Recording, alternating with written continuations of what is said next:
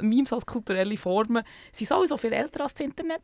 Also es wird memetische Praktiken und Formen wahrscheinlich schon geben, solange es irgendeine Form von Kultur, Kultur gibt. Ja. Würde ich tatsächlich so sagen.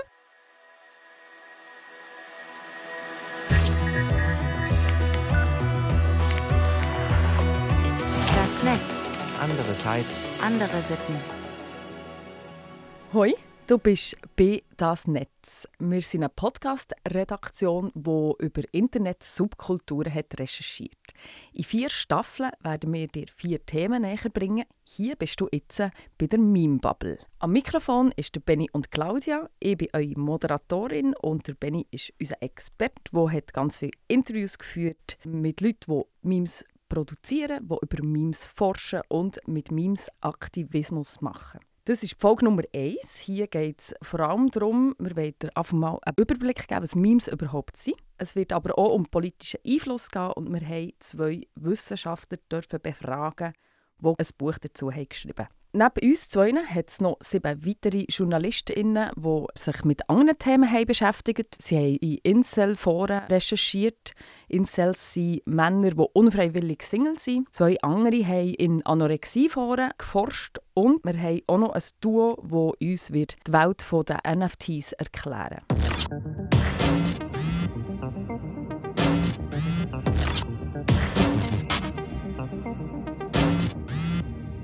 Aber zuerst geht es jetzt mal um einen lockeren Stoff, nämlich um Memes. Wenn wir hier in dieser Staffel über Memes reden, dann meinen wir vor allem Memes auf Instagram. Aber Memes gibt es eigentlich überall. Oder nicht, Benny? Ja, ich würde sagen, wir kommen alle in unserem Alltag mit Memes in Berührung, ob wir das wissen oder nicht. Und Internet-Memes sind quasi eine Art, eine Spielart von, von einem Meme, wo sehr verbreitet ist. Und es hat vor kurzem zum Memes vielleicht ein bisschen äh, erklären, hat es ähm, ein Meme gegeben, das rasend schnell um die Welt gegangen ist. Und das ist nach der Oscar-Nacht. Das ist jetzt auch schon wieder, eigentlich schon wieder vorbei, weil das, das Internet-Meme hat einen rasend schnellen Zyklus durchgemacht. Das ist quasi über Nacht durch die ganze Welt gegangen. Ganz viele Leute haben Memes in dem äh, zum Will Smith-Moment an den Oscars gemacht. Konkret war ja dort der Moment, wo der Will Smith auf der Bühne ist und er hat dem Chris Rock eine Ohrfeige verpasst dann hat's von dem Moment hat's Screenshots gegeben und dann haben die Leute auf Memes machen über den Moment, dass sie haben irgendwie eigene Text darüber schreiben. Das Meme hat auch in Form von Videos funktioniert. Das hat ganz viele verschiedene Formen angenommen. Und dort habe ich so beobachtet, dass am Morgen eigentlich der Instagram-Feed voll war mit Will Smith und Chris Rock Memes. Sogar bei mir und ich folge überhaupt nicht viele Meme-Accounts. Was ist die Definition von einem Meme? Am gängigsten sind wirklich so Kombinationen von Bild und Text. Ähm, das sind so die lustigen Bildchen, die man so ein bisschen kennt, die im Internet umgehen, wo man vielleicht sich per WhatsApp oder über Instagram Messenger zuschickt.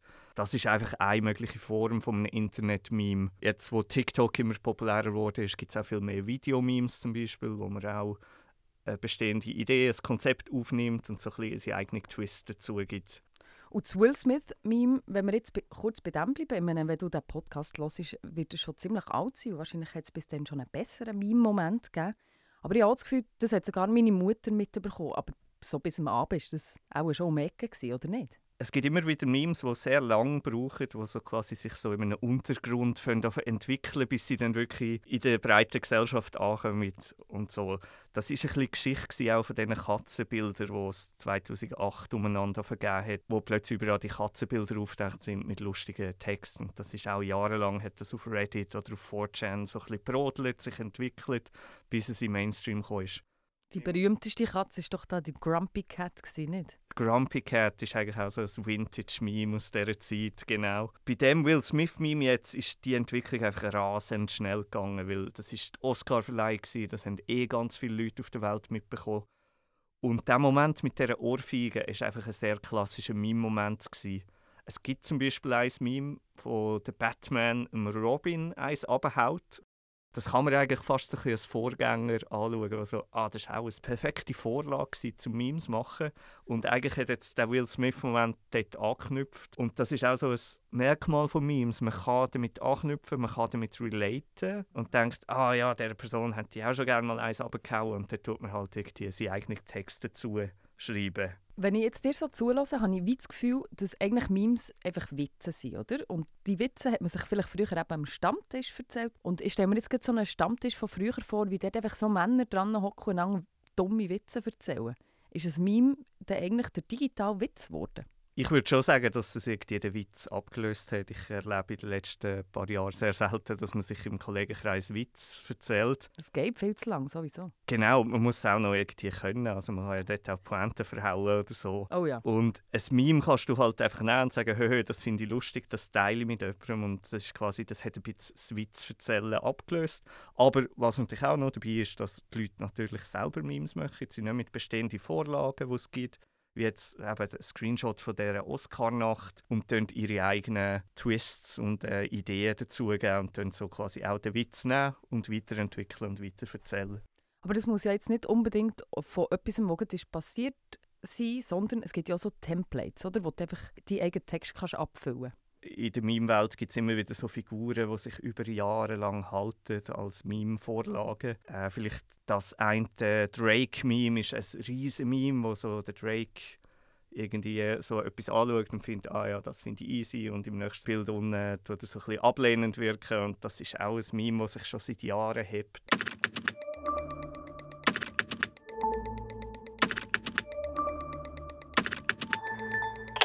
Wir haben jetzt äh, ein Jahr lang eigentlich uns mit Memes beschäftigt und haben wir sehr viel zusammen geredet. Du hast mal gesagt, dass du eigentlich gar keine News mehr konsumierst. Das beleidigt mich natürlich total als Newsjournalistin.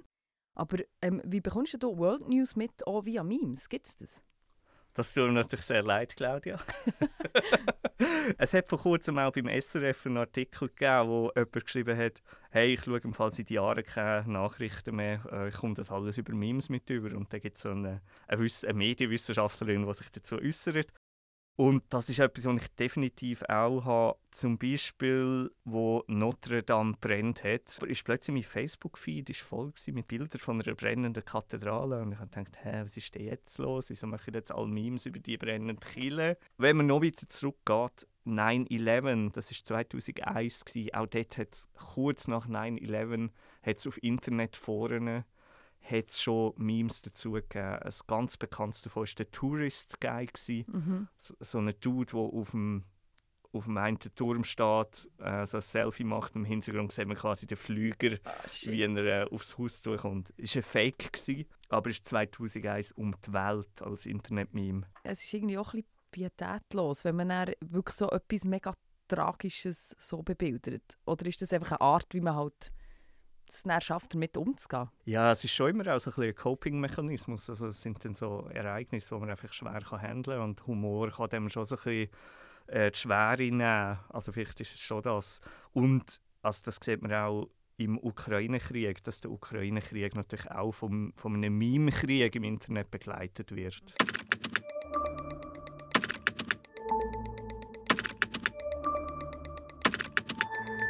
Eben, wir reden jetzt hier über Internet-Memes, respektive über Instagram-Memes, aber Memes hat schon lange vor dem Internet gegeben. Wir haben da Bücher gewälzt und haben herausgefunden, dass der Dawkins eine Wortschöpfung in «The Selfish Gene» hat, ähm, gemacht Das war 1976, das ist ja wirklich unfassbar lang her. Wie genau setzt sich das Wort zusammen? Was hat er denn genau erfunden? Also der Richard Dawkins war ja Evolutionsbiologe, ähm, so Oxford-Professor.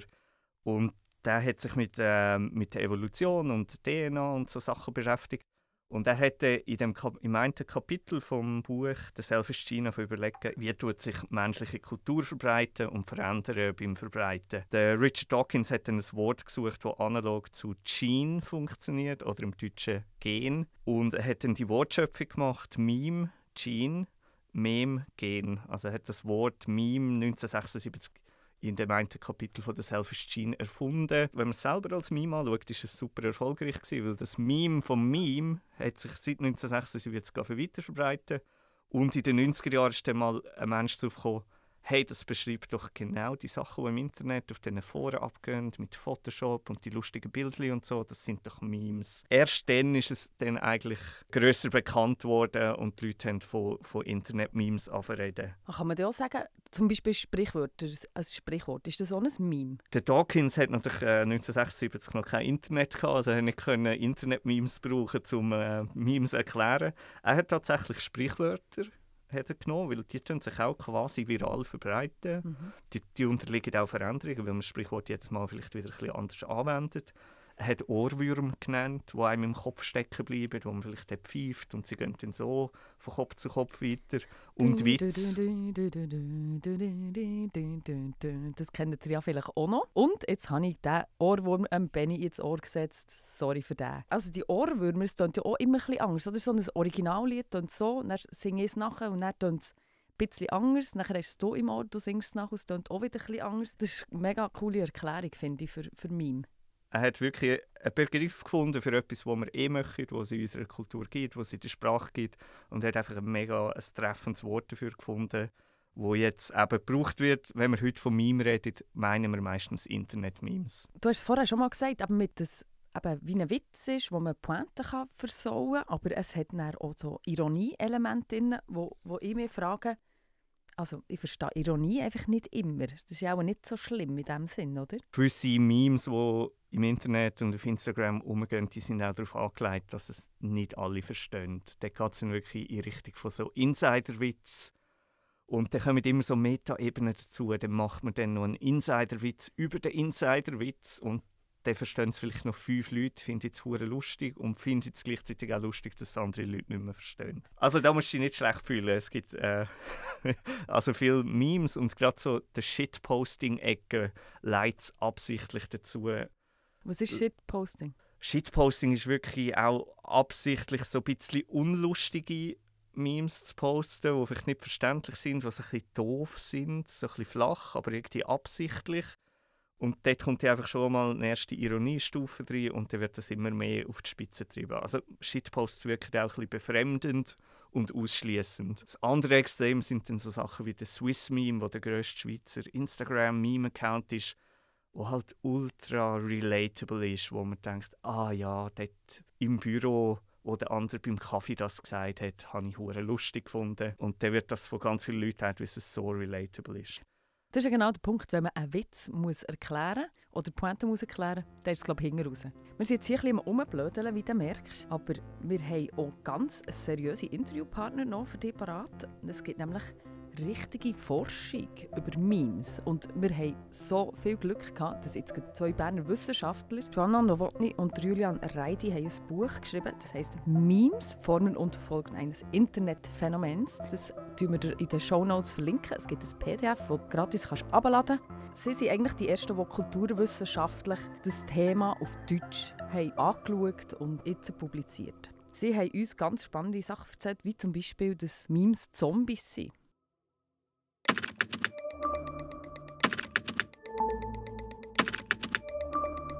Zu Memes erklären wird immer mal wieder der Witz verwendet.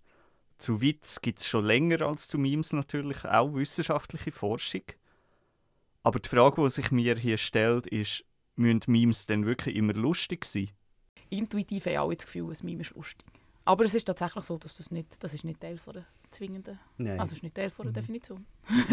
es ist einfach so, dass das offensichtlich besonders viele erfolgreiche Memes sind, wenn überraschenderweise. die humoristischen Memes. Aber mhm. ein Meme muss nicht lustig sein. Ein Meme ist ja wirklich eigentlich eben ein kulturelles Artefakt, eine Form von Template, das nachher einfach endlos variiert wird, was eben die Replikationsketten, wie wir es nennen, wo endlos variiert wird, ähm, anpasst wird neue Gegebenheiten, aber immer noch unter sozusagen Erkennung von ähm, Quellenbindung, also immer noch von dem Grundtemplate. Ähm, und das Humor spielt da per se keine Rolle. Und das gilt ja wirklich auch für die Definitionen, die wir uns ihnen eigentlich ja anschließen. Also sowohl, also man noch geschaut hat, der Diaz, den wir ganz am Anfang schon mm. zitieren, eben, der, der, nennt jede Menge Kriterien, aber dass jetzt das irgendwie muss besonders lustig sein, pff, das, darauf geht er nicht ein. Und auch Whitney Phillips und Ryan Milner, auch die betonen vor allem äh, nicht eben die, das, es gibt, es gibt einfach einen sehr starken Fokus auf literaturwissenschaftlich ausdrückt, die Wirkungsästhetik. Oder? Ah, das ist etwas, was uns zum Lachen bringt. Aber wenn man jetzt die wissenschaftlichen Annäherungen sich anschaut, Diaz, Whitney Phillips und auch unsere, kann man sagen, ja, okay, die Wirkungsästhetik spielt schon auf jeden Fall eine Rolle, aber wir vereindeutigen das nicht auf das Humoristische und uns interessiert viel mehr und auch die ForscherInnen interessiert eben viel mehr die Produktionsästhetik. Ja? Welchen Regularitäten, Gesetzmäßigkeiten folgt äh, die Genese von diesen Artefakten? Mit der Genese von der Artefakt ist gemeint der Entstehungsprozess von einem Meme.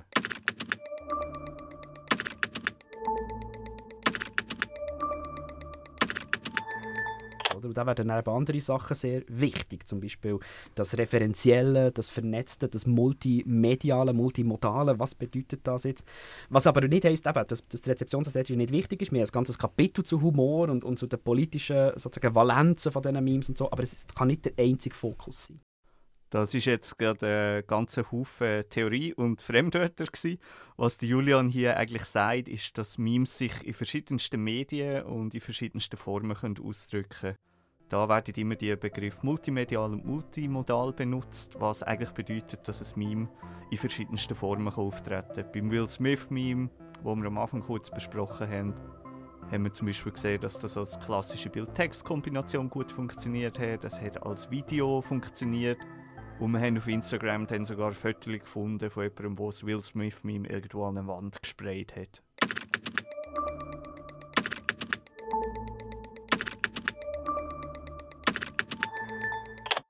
In einem Kapitel von eurem Buch beziehen ihr euch auf Forschung zum Thema Witz und stellt dort auch fest, dass Witz erzählen, das ist so ein bisschen Männerdomäne. Ist das auch etwas, was ihr bei den Memes beobachtet? Kann man sagen, dass Memes machen auch so ein, ein Männer-Blödel-Ding ist? Also es ist sicher so, eben jetzt mit Witzen, es gibt ja viele Genres, die da absolut reingehen, zum Beispiel die klassischen Blondinenwitze. Also es, gibt, es ist eine, bestimmt, eine, eine maskulin geprägte Praxis, vor allem wenn es auch noch ist, darum geht, in einem sozialen Kontext Witze zu erzählen. Das sieht man ja eben auch als Stand-up-Comedians und so, einfach immer noch, es ist eine enorm männlich, enorm männlich geprägte Form. Und bei Memes ist es jetzt so, und dazu gibt es auch schon einiges ähm, an guter Forschung, dass sich viel natürlich von solchen sexistischen bis zu toxischen, exkludierenden Mechanismen natürlich in der Internetkultur auch fortsetzen. Das wiederum, gerade im Zusammenhang von dem, was du jetzt vorhin gesagt hast, das überrascht absolut niemand. Die Internetkultur ist nicht etwas ähm, völlig abtrennendes von anderen Kulturen. Es gibt nicht eine Offline-Realität und eine virtuelle Internetrealität, nein, oder? das ist völlig klar. Und wiederum, Limo Schiffman hat das relativ extensiv ähm, erforscht, sexistischen ähm, Humor im Internet, eben unter anderem auch mit quantitativer Analyse und so weiter. Und sie hat sehr genau verschiedene Formen von sexistischen Memes analysiert, die zum Beispiel auch teilweise so unter dem Deckkleid noch vom pseudofeministisch sein daherkommen, aber trotzdem eigentlich wieder total regressive ähm, Ideen können transportieren Sie bezieht das unter anderem auf das Buch, das in den 90er ähm, so in war, das irgendwie «Men are from Mars, Women from Venus». Sie tut zum Beispiel eben auch ähm, nachzeichnen, wie sich zum Beispiel in den frühen 2000er in, in Meme-Kultur extrem stark ähnliche Vorstellungen halt einfach wie immer noch natürlich ähm, fortsetzen. Männer, Frauen als essentiell etwas völlig unterschiedliche Wesen, Natur gegeben, biologisch oder wie auch immer denkt, leben auf verschiedenen Planeten etc. Da tut sich viel ähm, Regressives fortsetzen. Wir tun aber durchaus auch andere Memes analysieren in unserem Buch und das war uns ein Anliegen gewesen, und zwar Memes, die eben dem allem gegenüber subversiv vorgehen. Memes, die zum Beispiel Ausdruck von queeren Communities sind, die sehr bewusst Aspekte vom Mainstream kritisieren und so sehr bewusst einsetzen als Mittel der Gemeinschaftsbildung, als Mittel von einer bestimmten politischen Agitation. Also es ist so, dass das Internet natürlich die, das Potenzial absolut parat halten. Es können sich auch progressive, sehr kritische Gruppierungen drin ähm, mobilisieren und ihre eigenen Formen von auch ästhetische Praktiken quasi ähm, entwickeln. Und wir haben da relativ stark die Plattform Tumblr ins Zentrum gerückt, weil die ist halt in den frühen 2010er Jahren so ein bisschen der Hub gewesen, der ist assoziiert wurde mit einer progressiven, queer prägten, linken ähm, Internetkultur. Auch auf sehr negative Art, weil es immer einen Mainstream-Diskurs gegeben hat, der das eben auch genannt hat, die komischen Social Justice Warriors und was weiß ich was alles. Also, und Cancel Culture, das kommt eigentlich auch von dort und so. Also das setzt sich bis jetzt fort, sehr viel von diesen Debatten. Aber es ist dann ist sie quasi ein Gegengewicht zu den anderen Boards wie 4chan etc., wo sich eben ganz andere ähm, Gemeinschaften äh, darauf zusammengefunden haben.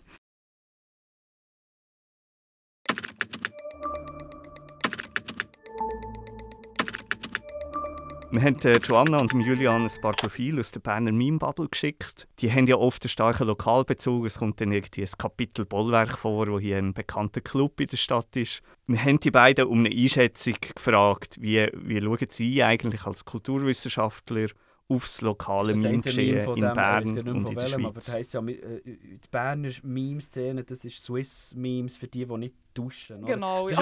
das hat irgendwie ist auch wieder sehr interessant. Ich lachen. Also du kannst, du kannst, das, du kannst ich weiß nicht, ob du das so siehst, aber es, es entspricht halt wieder, also es hat mich noch beruhigt, weil obwohl ich jetzt da ein eine Blindstelle habe und die äh, lokale Szene da zu wenig kennen, was eben ein kleiner Schämer ist, ähm, wenn man sich klar macht, dass wir das Buch haben geschrieben aber trotzdem denke ich, unsere Beobachtungen behalten ihre Gültigkeit auch in Anwendung auf das neue Phänomen, äh, was, ich eben, also, was mich jetzt noch beruhigt hat. Es ist genau die gleiche Mischung aus Spezifität und äh, generellem Geltungsanspruch. Das ist ja so eine ganz zentrale ähm, produktionsästhetische Facette von Memes, die wir versuchen zu beleuchten. Dass Memes einerseits lokalspezifisch, hyperspezifisch können sein Also das eine Meme auf einem von den Accounts, jetzt habe ich vergessen, was ich gesehen wo einer da ein Gemäldeausschnitt, wo einer da am Boden liegt äh, äh und irgendwie so sieht aus, wie sich in eine Linie reinziehen und es steht, ja, das ist ein normaler Freitagabend im Kapitel oder so. Das checkt, also wirklich, äh, das checkst also nur, wenn du ein bisschen von hier bist. Und ich bin von hier, bin noch nie in meinem Leben im Kapitel gewesen, aber gut, ich weiß, was es ist. Aber oder, das, das extrem Spezifische, aber gekoppelt an eine Ästhetik, die ganz äh, generell ist und wo, wo international kann gelesen werden kann. Also der Impact-Font oder die, die Bild-Text-Kombination. Auch jemand, wo, wo, nicht mal, wo, wo das nicht versteht, äh, wo Berndeutsch nicht versteht, wird sehen, ah, das ist ein Meme. Oder? Und das ist das, das, die Kombination aus dem Hyperspezifischen, aus dem Hypergenerellen, die finden wir dort natürlich äh, auch wieder. Oder? Also das, das passt ja. Ja, also wir, wir nennen das auch... Äh eine globale Meme-Kultur mit lokalem Flavor, mhm. so bei unserem Buch. Und ich finde, das trifft eigentlich schon sehr gut. Auch wirklich bisher auf die Ebene, was halt teilweise wirklich die ganz internationalen Templates sind, die wir in x anderen Versionen ja sonst kennen. Und nachher sind sie halt auf hyperspezifische Sachen angewendet. Was ich auch noch lustig gefunden ist, dass es natürlich wie, es hat noch anders, abgesehen von allem sozusagen, jetzt völlig insidermäßig, was einfach lustig ist, wenn man das Umfeld hier kennt. Mhm. Ist es auch noch lustig, wie viel humoristisches Potenzial genau daraus geschlagen wird, dass eben auch internationale Templates verwendet werden und lokal verbraucht werden, mhm. zum Beispiel eben durch die Sprachenmischungen und ja. so. Oder ich meine, dass halt nachher hast du den Feminine Urge, den Standort zu teilen und so solche Sachen. Oder? Also das heisst halt so, wie, das gibt noch ein bestimmtes humoristisches Potenzial, das das, international, das US-zentrische Grundtemplate nicht hat, wenn man es einfach auf Englisch ausfüllt. Und wenn man es jetzt hier mit Berndeutsch kombiniert, dann hat es nochmal so einen humoristischen ähm, Zusatz rein. Das habe ich auch spannend gefunden. Und dann natürlich auch das spannend gefunden, was du schon gesagt hast, eben, dass, also mir schon bewusst gewesen, in dem Sinne noch im Voraus, dass es eben die, dass es eine starke queer-feministische Szene ist. Was natürlich mir sehr freut zu sehen. das ist klar, oder? Ja, und das ist, es sind wirklich auch gute Memes insofern, als sie in ihrem Sprachgebrauch, in der Art, wie sie Sprachspiel betreiben, nicht in die Muster gehen, die wir ja auch analysieren mit Verweisen auf äh, schwarze ForscherInnen, die eben das aufzeigen, dass mhm. afroamerikanische ähm, Ästhetiken und insbesondere der Sprachgebrauch ähm, in Meme-Kultur oft appropriiert wird, sozusagen fruchtbar gemacht wird von ja, von einer letztendlich ja immer noch sehr stark weiß und männlich dominierten Netzkultur. Also wie eine, eine Form von, von Aneignung, von kultureller Aneignung, wenn man so will. Und das passiert hier eigentlich eben auch nicht, weil, weil mit, dem, mit dem Dialekt gespielt wird und nicht mit einem Soziolekt. von einer, ja. Also das finde ich super, auch die, die berndeutsche Experimente. Und andere Sachen, die ich auch super gefunden habe, das entspricht auch dem, was wir am Schluss von unserem Buch ja aufzuzeigen versuchen. Wir versuchen ja noch eine Perspektive zu entwerfen, einen Ausblick auf, äh, auf einen Siegeszug von diesen memetischen ähm, Ästhetiken, auch jenseits vom Netz. Oder? Also also die finden zum Beispiel auch Eingang in die Höhenkamm-Literatur. Also wir bringen den Clemens Setz, also einer der erfolgreichsten deutschsprachigen Autoren, als Beispiel für einen, der das eben schafft, die Art von Ästhetik, von Replikationsästhetik in seine Texte zu importieren. Also in Bücher, die er schön brav bei Surkamp erscheinen. Und mit dem spielen sie hier auch. Also da der, der Gagu Gage, äh, der das Tell-Meme gemacht hat und er unter dran schreibt, Willem Tell äh, ja, äh, der Tell ist, das Tell-Meme ist eben auch nicht OC von Friedrich Schiller. Er hat einfach das Template genommen, die Caption umgeschrieben und dann mit grösserer Reichweite repostet. Also das ist, oder, das ist natürlich ein Witz, aber das ist im Grunde noch das, was wir auch, äh, oder ein, ein, das Ergebnis von unseren Analysen. Ja, also auch Literatur kann natürlich so funktionieren, nach den ähm, Modalitäten von einer, von einer Meme-Kultur. Ja? Und mhm. Friedrich Schiller ist tatsächlich einer, der ein Template hat genommen, ein bisschen umgeschrieben, neue Captions drunter gesetzt und er ist halt das der «Sie Wilhelm Tell» gewesen, aber vorher hat es noch schon gegeben. Bei Memes ist mir jetzt auch aufgefallen, es wird immer mal wieder «tot» gesagt. Ähm, Also im einen Buch von Milner sagt er auch, ja, er hat halt 2014 einen Artikel geschrieben und ja, Memes are over oder Memes are dead. Jetzt haben wir 2022. Wie, Memes sind Zombies, ist unsere Meinung. Man kann sie nicht töten. Das Mal, aber immer wieder. Ja. Unser nächstes Buch, Memes sind Zombies, unser nächster Beitrag zu diesem Diskurs. es, ist wirklich, es ist wirklich ein Diskurs, weil wir in ja, jedem ja. Gespräch ja. bis jetzt gefragt wurden, ähm, wie wir sozusagen die Langlebigkeit und Perspektiven von, dem, ja, von dieser Kunstform, sage ich jetzt mal, äh, ja. Das ist wirklich, ja, das ist jedes Mal spannend. Nein, es gibt Memes viel länger, als es Digitalkultur gibt natürlich. Es gibt absolut nicht digitale Memes etc. Ähm, aber seit Memes ein Siegeszug antreten in unserer Kultur, also seit dem Anfang der Digitalkultur, haben sie ja ganz verschiedene mediale Formen und technische Formen in sich können aufnehmen. Frühere Memes waren halt einfach irgendwelche schlecht verpixelte Bilder und so weiter. Nachher irgendwann hast du GIFs machen, irgendwann hast du Videos sein, weil man genug Bandwidth hatte und alles. Ich meine, das sind alles immer noch Memes, das ist immer noch alles erkennbar als die gleiche kulturelle Formation. Also zumindest bin ich sicher der Meinung, dass das als kulturelle Formation ähm, das Potenzial hat, sehr viele technische Neuerungen, Veränderungen etc. Ähm, zu assimilieren. Also ich glaube nicht, dass es so ist, dass jetzt einfach plötzlich, weil das Internet einfach nochmal ganz neue Möglichkeiten bekommt, jetzt schmeckt es mhm. noch. Und wegen dem gibt es keine Memes mehr. Hey, furchtbar, oh Gott, nein. Jetzt haben wir gerade Memes vorgestellt, das Nerv hat vergeben. Sorry. Das, das ist jetzt gerade die Bilder. nein. Ich glaube, das glaube ich nicht. Oder? Ähm, Memes als kulturelle Formen sind sowieso viel älter als das Internet. Also es wird memetische praktische Praktiken und Formen wahrscheinlich schon geben, solange es irgendeine Form von Kultur, Kultur gibt. Ja. Würde ich tatsächlich so sagen. Und Memes im etwas engeren Sinn, so vor, so solange es irgendeine Form von Digitalkultur gibt, auch wenn die vielleicht auf rein von den technischen Gegebenheiten her ganz anders aussieht, denke ich, wird es Memes geben. Mhm. Memes können ganz unterschiedlich assimilieren. Genau, also das eine ist die semantisch-inhaltliche Ebene, das ist eine kulturelle äh, und anthropologische Konstante, dass Menschen gerne äh, lachen und äh, prägnante Sprüche oder Bilder oder Textbildkombinationen teilen. Also ich glaube, das kann man zurückverfolgen, solange es so etwas gibt wie Kultur. Also Memes haben bis jetzt noch jeden technologischen Entwicklungsschritt eben auch können mitmachen wie du hast gesagt. Darum, wenn man das alles zusammennimmt, die Dimensionen sozusagen vom Phänomen, ja, es wird uns auf jeden Fall in irgendeiner Form noch sehr lange begleiten, in welcher auch immer.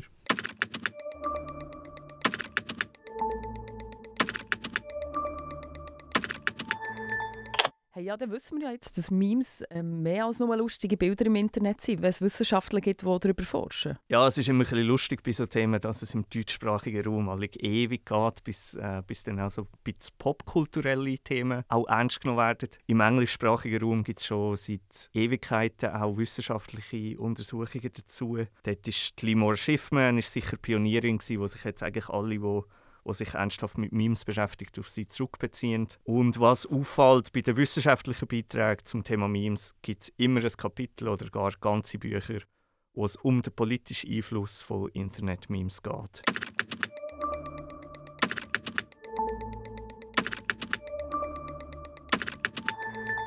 Wir sind hier eben schon fast am Ende der ersten Folge. Wir nehmen die in der nächsten Folge mit vor der Ritschule und einem Casinoplatz, wo wir Aktivistinnen treffen. Zum Beispiel der Jesus Nummer 1, der unter den Meme-Producer als Urvater von allen Berner Meme-Accounts gilt. In der Folge Nummer 3 gehen wir dann ins Bundeshaus und eine Kommunikationsberaterin wird uns einen Eindruck geben, wie gross der politische Einfluss von Memes tatsächlich ist. Das Netz. Andererseits andere Sitten. Am Mikrofon waren Benny und Claudia. Wir würden uns freuen über eine Nachricht auf redaktion das-netz.ch. Die Musik kommt von Ricardo von der Sunflower Music Group.